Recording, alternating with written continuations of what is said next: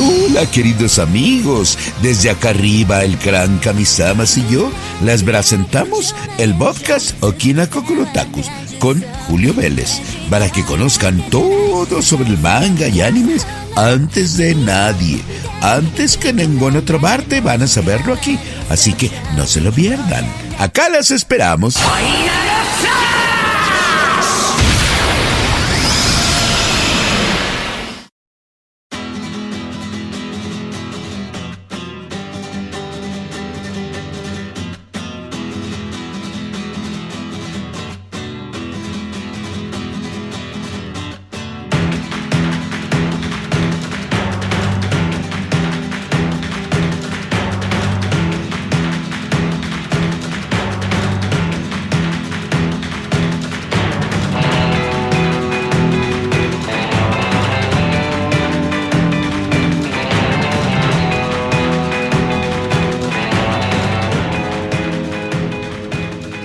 Amigos, ¿cómo están? Yo soy Julio Vélez y es un enorme, enorme, enorme placer poderlos saludar en esta eh, semana. Eh, bueno, se supone que es atemporal esto, ¿verdad? Y sobre todo con la pandemia, ya no sabemos en qué día vivimos, solo sabemos que en el momento en el que sale Okina Kokorotaku número 36, llevamos más de 500 días de pandemia, 520 más o menos. Pero bueno, eso no importa, importante es que estamos en la temporada 2 de Okina Kokorotaku el episodio 36 y que este es un show donde platicamos sobre el mundo del anime, el manga, la cultura japonesa que incluye cosplayers, incluye videojuegos de manufactura japonesa, ¿por qué no?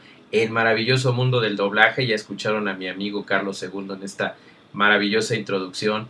Y eh, bueno, pues pueden seguirme también en Twitter en arroba Julio Vélez, donde ahí constantemente les estamos hablando. Y pueden decir alguna petición, algo, una serie, una plataforma, una situación de la cual quieran que hablemos en este espacio. Yo soy Julio Vélez, es un gusto saludarles. Recuerden que pueden escuchar Okina Kokorotaku en 18 plataformas diferentes de distribución de podcast, incluyendo las más importantes, por supuesto, Spotify, Amazon Music, las de Google, la de Apple, un montón, un montón y pueden checarlas. De hecho, la lista completa viene en Ahí checan, entran, piden Okina Kokorotaku y ahí se ven todas las plataformas. Se pueden suscribir a la de su predilección y escucharnos desde su dispositivo móvil, desde su, computadora, les llegarán avisos y ahí se enterarán cada 15 días del nuevo episodio de Okina Kokorotaku y en sincronía, una semana sí, una semana no, Jefe Final, que es el otro podcast eh, donde grabo para Spoiler Time, hablándoles de videojuegos. Pero hoy vamos a hablarles de algo muy maravilloso algo que después de una travesía de, décadas, décadas, finalmente tenemos la oportunidad de vivir el final. Y es algo muy interesante porque hay quien dice que no, no, no es posible que esto haya empezado desde el 95, este, ¿cómo es posible? Más bien empezó desde 2004, 2007 cuando fue el rebuild, pero y ya aquí acaba la saga de cuatro películas, no, damas y caballeros, en realidad cuando comenzó Neon Genesis Evangelion en Japón el 4 de octubre de 1995, comenzó una travesía que hasta hace poco concluyó. Para ser específicos, el viernes 13 de agosto de 2021. ¿Por qué no estoy dando las fechas del estreno de Evangelion 3.0 más 1.01 Fry Upon a Time? O el final de Rebuild of Evangelion o Evangelion triple como le pusieron en nuestra región. Simple y sencillamente porque se trata del estreno mundial en la plataforma Prime Video de Amazon. Ahí es donde llega a todo el planeta, ahí es donde se cumple el deseo del creador Hideaki Anno de que se estrene a nivel mundial y que de todos los fans, nicho y no nicho, experimentemos el final de Evangelion, el verdadero final de toda una saga que comienza en 1995 y que no les voy a dar spoilers, pero que se unifica en esta parte final de Evangelion Triple y te enteras de todo. Los 26 episodios, las dos películas que pueden ver ahorita en Netflix eh, y posteriormente lo que, lo que ocurre eh, y, puedes ver la tetralogía de hecho en, eh, en Amazon. ¿no?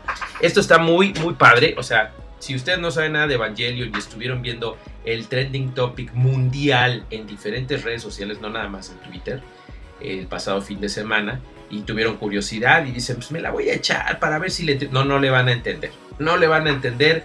Tienen que ver un maratón de 26 episodios de Netflix. Eh, posteriormente las dos películas también al final de Netflix, que es este eh, The End of Evangelion eh, y Dead and Rebirth eh, y posteriormente ver entonces la tetralogía, primero la 1, luego la 2, luego la 3.33 y luego Evangelion 3.0 más 1.01 que es en realidad el final de toda la saga. Ahora, ¿por qué decimos que es la película, la película anime del año? Eso ya lo es, eso ya lo es, con perdón de Bell, con perdón de la nueva película de My Academia, eh, con perdón incluso de Demon Slayer, que bueno, esa película se estrenó hace tiempo, ¿no? No es, no es la del año. Sí se estrenó el mismo día en Funimation Latinoamérica y eso me encantó, me fascinó. Pero bueno, era un estreno que esperábamos y había estado en salas de cine. La película realmente no se estrenó en 2021, pero Evangelion sí. Entonces, estos 156 minutos, además de ser alarde, fíjense de qué cosas, de animación extremadamente cuidada. Lo mejor que pueden ustedes ver en animación 2D combinado con 3D o con CG, eh, sin que se vea empalmado, sin que se vea lo que luego hacen con el anime, ¿no? Que lamentablemente, y lo hacen mucho en el género de los mechas, de los robots gigantes, hacen los robots en, CGI y hacen eh, a las personas en 2D y al amalgamarlo se ve feo, se, se ve un barrido muy extraño que a los más otakus no nos gusta nada. Bueno, en Evangelio no ocurre, no ocurre, es maravillosa esta amalgama entre los estilos de animación, no nada más el 2D tradicional, sino muchas maneras, porque esta es la segunda cosa que a mí me emociona. La alianza que hubo entre estudios. Estuvo Madhouse, estuvieron estudios pequeños pero maravillosos como Table, que son los de Demon Slayer. Estuvo Ghibli, que les prestó una máquina de, este, de celdas tradicionales del anime de hace décadas que ni ellos mismos usan pero que la tienen en sus estudios y le dieron permiso a cara de que fueran a hacer una escena en especial que no les voy a decir cuál pero se nota el cambio radical que hace con el estilo de animación con un propósito en especial que no les voy a decir pero es en el clímax de la película. El asunto es que cuando los japoneses se alían, no importa que llegues y digas, oye, te quiero pedir ayuda para que este, pueda, yo terminar mi película, que por cierto es tu competencia y te va a romper la boca. Y el otro dice, sí, sí te ayudo. Eso es impresionante, es impresionante y es parte del experimento social que significa Evangelion, porque desde el primer segundo hasta el final, la conclusión y los créditos finales, te das cuenta de este maravilloso trabajo en equipo y de ese gran viaje en el que tú mismo formaste parte. Así es que se las recomiendo muchísimo. Pero les recomiendo lo siguiente, traten de ver, pídanle a, un amigo, vean en Netflix, vean los 26 episodios de Neon Genesis Evangelion. Luego vean Evangelion Dead at Rebirth. Luego vean The End of Evangelion. Todo eso es en Netflix. Luego saltan a Amazon y en Prime Video ven eh, Evangelion, eh, Rebuild of Evangelion parte 1, 2, 3 y concluyen con la 4. Es una verdadera maravilla, se los recomiendo muchísimo. Véanla más de una vez, la película, cuando ya lleguen a la de la que les estoy hablando, triple. Eh, véanla en japonés y luego véanla en inglés. Japonés porque conserva su elenco original de hace tanto tiempo y el doblaje latino que es extraordinario porque combina talentos de Argentina y México, pero lo más importante es que trae de vuelta a las voces que escuchamos en Locomotion en 1999, es decir, Víctor Ugarte como Shinji, Circe Luna como Rey, Georgina Sánchez como Asuka, y la impecable Mireya Mendoza en el papel de Mari. Esta mujer es maravillosa y lo hace maravilloso porque Mari te transmite cómo es el personaje de Mari en japonés en, el idioma español. Entonces, es una verdadera maravilla. Yo le agradecí mucho a Hideaki en Twitter y lo hago desde jefe, desde Okina Kokorotaku en esta ocasión. De verdad, gracias, gracias por el gran viaje no solo el ojo Remy de muchas cosas y muchos recuerdos muy bonitos, porque él mismo atravesó por una depresión en la conclusión de Neon Genesis Evangelion. Más o menos en esos años yo también atravesé una depresión en mi vida personal y es muy bonito ver cómo este hombre atraviesa por eso, sale por eso, se casa, es una persona de familia feliz allá en Japón, termina cuando él quiere y como él quiere esta historia y ver ese reflejo a través de la vida de, no, nada más de Julio Vélez, de todos los que lo vimos y que cada quien tuvimos una historia, eh, cómo se llega a este punto, ¿verdad? A esta conclusión en la que definitivamente te la vas a pasar muy bien. Eh, aunque hayas visto todo Evangelion, te vas a confundir, la tienes que ver más de una vez.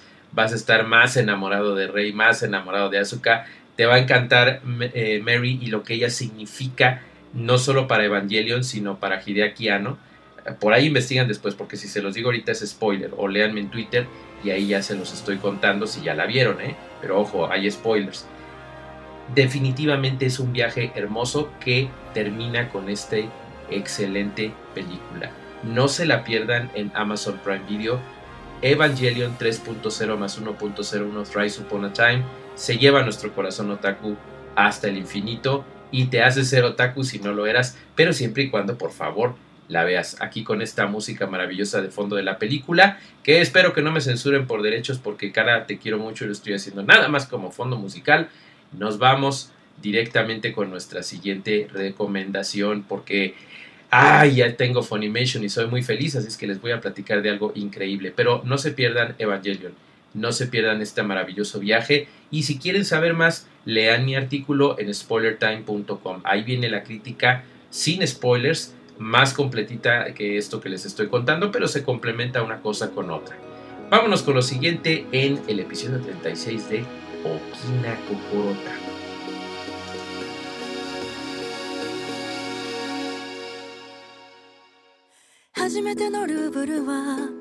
なんてことはなかったわ。私だけのモナリザ。もうとっくに出会ってたから。初めてあなたを見た。あの日動き出した車。止められない喪失の予感。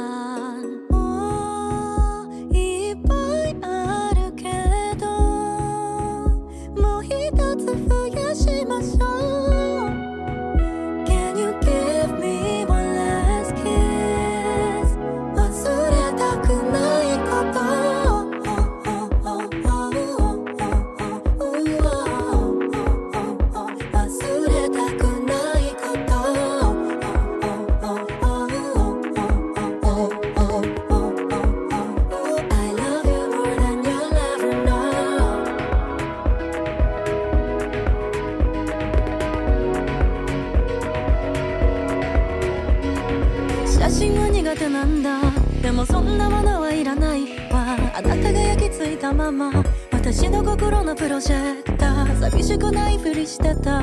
まあそんなのお互い様が。誰かを求めることは。すなわち傷つくことだった。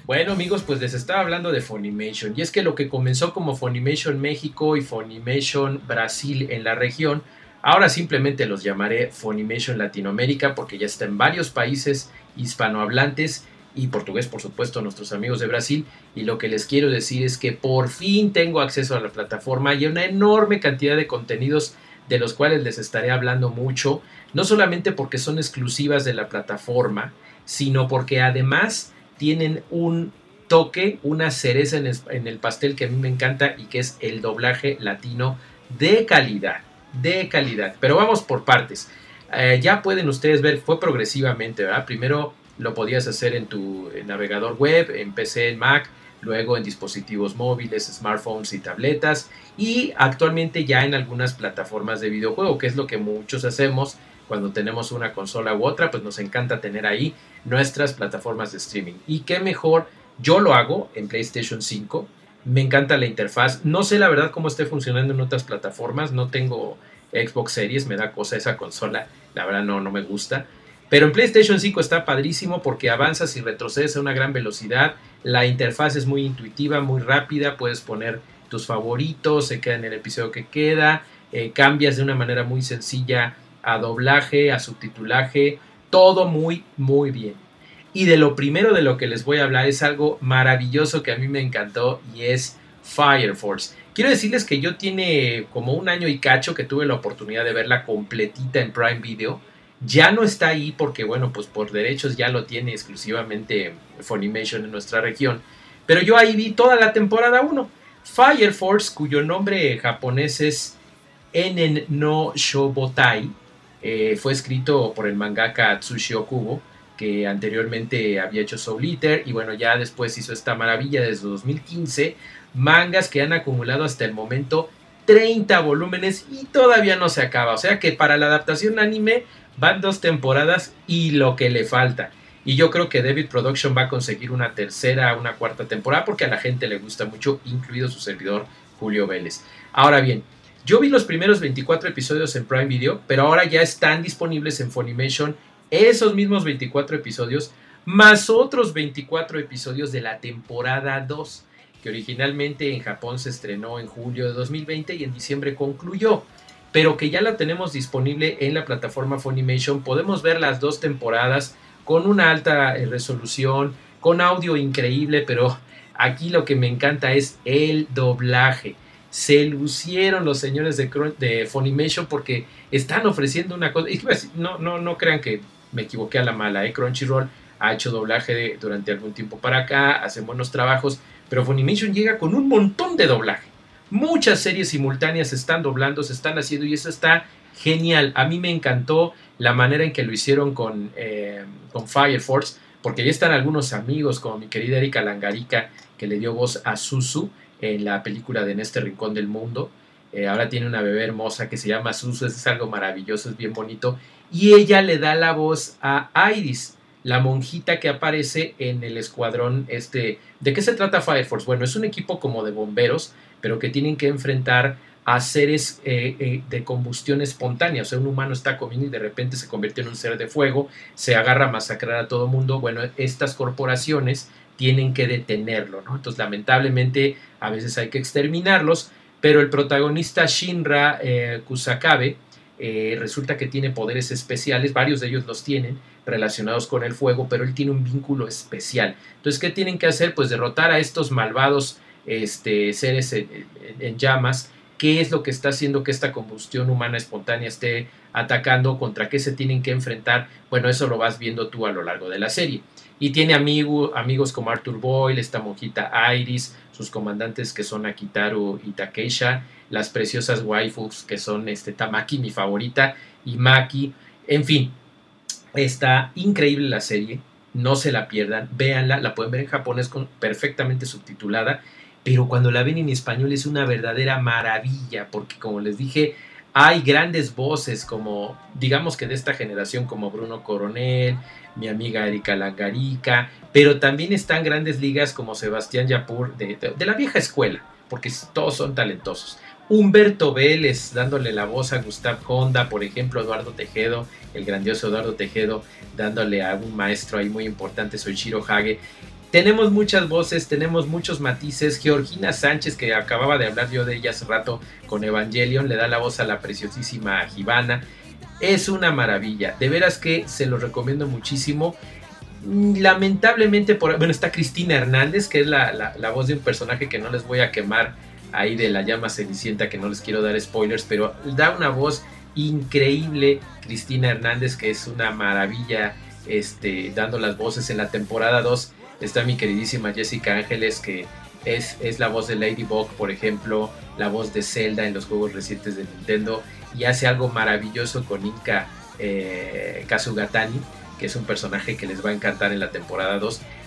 Muy padre, muy padre el doblaje, perfectamente bien dirigido. La realización eh, eh, se, se, hizo en la productora BSI. Eh, Funimation, el lugar de doblaje fue México, así es que ya no es únicamente Miami y eso es maravilloso porque se expande y pueden haber más talentos. Lo único que no me gusta del doblaje, y por favor no te me vayas a enojar Luis Leonardo, pero la voz del protagonista para mí sigue siendo Kirito de Sword Online. No la escucho diferente, muy al contrario con el resto del elenco. Eh, pero bueno, hace un buen trabajo como Shinra. Fuera de ahí, el doblaje está fabuloso. La selección, el casting, el desempeño es completamente maravilloso. Se los recomiendo mucho. Véanlo, síganlo. Y ¿saben qué? Véanlo en español. En, en japonés está fabuloso, claro está, porque son las voces originales. Pero véanlo en español, de veras es un doblaje excelente, la tropicalización está fabulosa, no adultera para nada la esencia de, de la historia y les va a encantar. No se lo pierdan. Fire Force temporadas 1 y 2. 48 episodios, así es que está, está, está choncho, no son de a 10 ni de a 12 por temporada, que es lo común ahorita. 48 episodios en lo que va ahorita, se van a divertir mucho y van a decir qué bueno que tengo Funimation en mi plataforma, en mi consola favorita. No se lo pierdan, de veras que a mí me emocionó mucho y por eso se los transmito.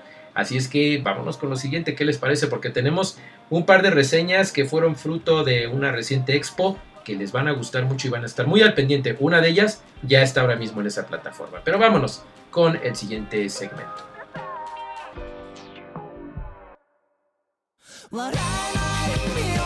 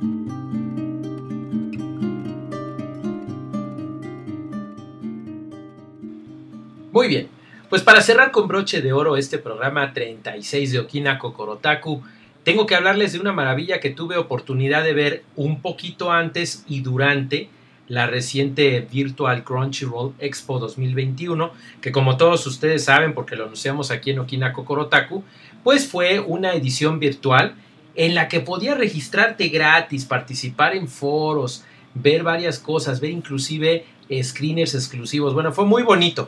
Y yo como prensa tuve la oportunidad por cortesía de Crunchyroll, de ver un par de series anime. Una se va a estrenar eh, en, breve y la otra se acaba de estrenar. Para cuando ustedes estén escuchando este programa 36, ya pueden entrar a Crunchyroll y ya pueden ver los dos primeros episodios de Fena Pirate Princess. Qué bonita serie. Yo me asombré de veras cuando tuve oportunidad de ver el screener de esta maravilla. Yo ya tenía la curiosidad. Fíjense que habíamos informado en, en, spoilertime.com, ya habíamos informado de Fena de Pirate Princess, que es una coproducción, fíjense, entre Crunchyroll y entre Adult Swim, que han hecho cosas muy interesantes. Acuérdense que Adult Swim ha votado por, el, por la animación japonesa de Sefurikuri, o sea, tienen tiempo que hacen este tipo de cosas y que es una cosa impresionante. Ahora hacen una coproducción, contratan a Production IG y lanzan esta serie llamada Fena Pirate Princess, que tiene toques como de repente, como Violet Evergarden, de repente One Piece porque trata de piratas, pero también tiene artes marciales, hay samuráis, hay este, esgrimistas, hay un montón de, artes que se combinan y está muy bonita la serie, la manufactura a mí me encantó. Eh, ahorita de momento están disponibles dos episodios, el primero pues te muestran el origen de Fena Houtman, y cómo este, la, como que la secuestran de un bote salvavidas y está recluida en una casa de prostitutas, entonces la van a casar con un malandro que ahí va a abusar de ella y de ahí en adelante pues va a tener ella una vida pues muy fea, ¿no? Entonces llegan una bola de piratas que al parecer eh, la defendieron cuando ella era niña o ella formaba parte del grupo que eran ellos, la rescatan y luego en el episodio 2 empieza una explicación más concreta de qué se trata. Hay una isla errante, piratas, samuráis. Bueno, no les voy a decir más porque yo lo que quiero es que ustedes la gocen. Se metan a Crunchyroll, busquen Fena Pirate Princess y vean esta maravilla. Me gusta porque tiene comedia, tiene seriedad y saben una cosa, tiene esa delgada línea entre un anime para adultos, no estoy hablando de hentai ni, ni echi ni nada de eso, sino sangre, gore, eh, semidesnudos, no. Sigue siendo para que la vea toda la familia como One Piece, pero sí tiene algunos toques adultos muy interesantes. Hagan de cuenta como si fuera una animación de Warner que no se va al, género para adultos, pero que definitivamente no es una animación Disney. Yo estoy seguro que me entienden a qué me refiero. La cosa es que cuando ustedes entren a ver Fena Pirate Princess se van a emocionar mucho, como lo hice yo, porque realmente vale la pena desde el episodio 1 estar viendo esta serie. Yo se la recomiendo mucho, la pude ver eh, con esa anticipación. Recuerden que es una coproducción entre, entre... Es más, la licencia es de Warner Bros. TV Studios, así es que por ahí está la pistita que les dije. Pero está tan interesante la alianza que en los Estados Unidos se estrenó al mismo tiempo, el 14 de agosto se estrenó en Adult Swim con doblaje en inglés. Y en Crunchyroll se estrenó en japonés con subtítulos en español, impecables por cierto. Y cada sábado a las 11 de la mañana, tiempo del centro, es el Central Time, que es el centro de México, eh, ya chequen sus horarios si están escuchándome de otras partes hispanohablantes, es el estreno de cada nuevo episodio. Están programados 12 episodios y definitivamente le doy un 10 a estos dos primeros episodios que vi. Por favor, véanlos, disfrútenlos y ya luego me cuentan en Twitter arroba Julio Vélez si aquí su amigo Julio Vélez, el Scrapperman, es un completo mentiroso o definitivamente les gustó esta maravilla. Ya está en Crunchyroll. Lo que viene es otra cosa muy interesante que en Japón es, Sakan Guns, pero acá le pusieron Sakugan Labyrinth Maker. ¿De qué se trata? Bueno, es otra maravilla. Es una, eh, está programada para estrenarse entre octubre y diciembre, pero yo tuve la oportunidad de ver. Es como una especie de piloto eh, porque tiene varias escenas que seguramente el episodio final, la transmisión final va a ser muy diferente, pero donde ya tienes oportunidad, o tuve yo oportunidad en este screener, de ver de qué se trata. Está basado en, unas novelas escritas por Nekutaro Inui, eh, y la producción eh, ya se había anunciado hace algunos meses, pero se pospuso por el tema del COVID y todas las situaciones. Entonces se aprovechó la Crunchyroll Expo virtual para que se anunciara. Yo ya tuve oportunidad de verla y bueno, se trata de que en un futuro lejano la humanidad fue obligada a vivir en un mundo subterráneo conocido como el laberinto. Existen varias colonias con ambientes diferentes, algunas con muy, mucha temperatura, y hay oro y plata, y otras que están en la miseria. Entonces, hay una niña de 9 años, que es una niña genio, que se llama Memempu, y su padre Gagamba. Entonces son ellos obreros que quieren sobrevivir y pilotean robots enormes, batallas de mecas, imagínense, pero ella descubre que su verdadera vocación es ser un marcador, es decir, investigar en este mundo subterráneo un lugar utópico que ella ha visto en algunas visiones. Entonces se pone muy padre porque hay criaturas que atacan, hay batallas tipo Kaiju, pero no tan grandotes, pero adentro de los robots o los mechas. De veras que quiero que la chequen cuando se estrene, no le pierdan la pista porque es algo que promete mucho. Sí les tengo que decir que hubo unas cosas en la animación que me dejaron así como pensativo, como que no me gustaron tanto pero no es porque sea un mal producto, porque tuve la oportunidad de ver algo en desarrollo, lo cual es bien difícil, créanme, y es un gran privilegio que agradezco mucho a Crunchyroll que me hayan permitido poder checarlo, pero que ustedes van a poder verlo dentro de muy poco, ya en octubre. Mm, todavía no está la fecha definitiva, pero pronto lo van a poder ver en Crunchyroll. Vale la pena. El manga se puede, bueno, es japonés, ¿verdad? Desde Square Enix y desde más o tiene poquito que empezó a salir, pero la fecha de estreno planeada por lo menos, ah no, sí, va a ser simultáneo porque es simulcast, apúntenlo, 7 de octubre de 2021, otoño, temporada de otoño, va a llegar Sakugan, les va a gustar mucho, acuérdense que es como una abreviación japonesa de Sak and Guns, Sakugan, y no se lo pierdan, me gusta mucho que la combinación de estudios ahí es muy interesante, eh, porque son los estudios de... Eh, es una colaboración entre Dena, Sotsu y Banu Kahosu. Entonces está muy interesante cómo se desarrolla ahí, basada en estas novelas del genial Inui. No se la pierdan, a mí me gustó mucho lo que vi, la música me gustó eh, y yo espero que sea una serie de mucho éxito. Esta le damos nuestra reserva, vamos a ver qué tal está, pero por lo pronto sí les recomiendo que no le pierdan el ojo las voces, me encantaron, me gustó lo que están haciendo. Y perdón, los estudios específicos que lo están haciendo son los estudios Satellite. Así es que ya lo tenemos muy listo. Algo que les va a gustar mucho a los fans de Nier Automata es que Kazumi Kouda estuvo a cargo del diseño conceptual. Así es que imagínense nada más visualmente a lo que nos, nos enfrentamos. Los diseños de los mechas son a cargo de Stanislas Brunet, que fue el diseñador detrás de Macros Delta. Imagínense el asuntito, ¿no? Entonces va a estar muy interesante, no se lo pierdan. Sakugan va a estar disponible el mes de octubre. Así es que con estas dos últimas recomendaciones, esta vez de screeners que tuve oportunidad de ver con Crunchyroll, me despido. Soy Julio Vélez, pueden seguirme en Twitter en arroba Julio Vélez, donde de lunes a viernes, de lunes a domingo, a toda hora puedo contestarles, decirles de qué se va a tratar el siguiente programa, si quieren que hablemos de algún anime o algún manga en especial, pídanmelo allí por favor y no dejen de suscribirse a Okina Kokorotaku eh, en las diferentes plataformas en las que estamos. Son 18. Ustedes se meten a Boss Sprout, le dan ahí Okina Kokorotaku y van a ver las 18 plataformas una por una.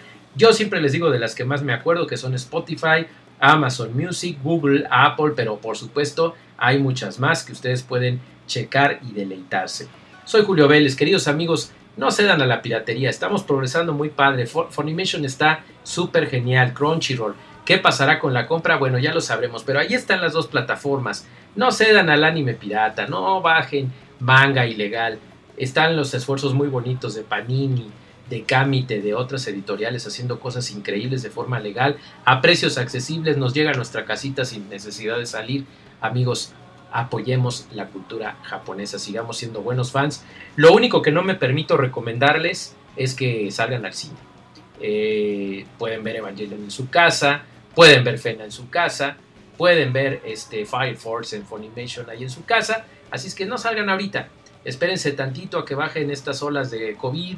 Yo sé que están recomendando que no pasa nada en los cines, y que, pero yo he entrado al cine y la gente está come y come y hable y hable. Y bueno, no podemos hacer que no lo hagan, pero sí podemos guardarnos. Cuídense mucho, amigos. Se los digo con mucho cariño. Soy Julio Vélez. Síganme en arroba Julio Vélez. Se acerca una sorpresa muy grande, amigos. Muy grande que estamos preparando con mucho cariño. Así es que eh, siga en la pista y muy pronto, la semana que entra, primero Dios, seguiremos con el otro podcast que es Jefe Final sobre videojuegos. Yo soy Julio Vélez, arroba Julio Vélez, síganme, los quiero y hasta la próxima.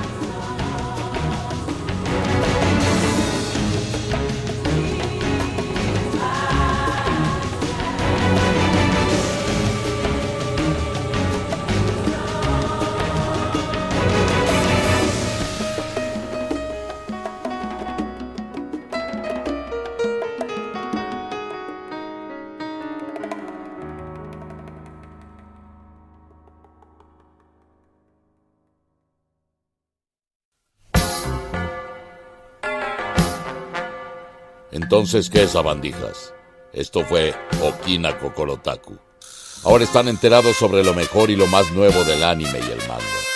No olviden suscribirse y escuchar el siguiente programa, ¿oyeron? Porque si no lo escuchan, voy a destruirlos con un Macanco.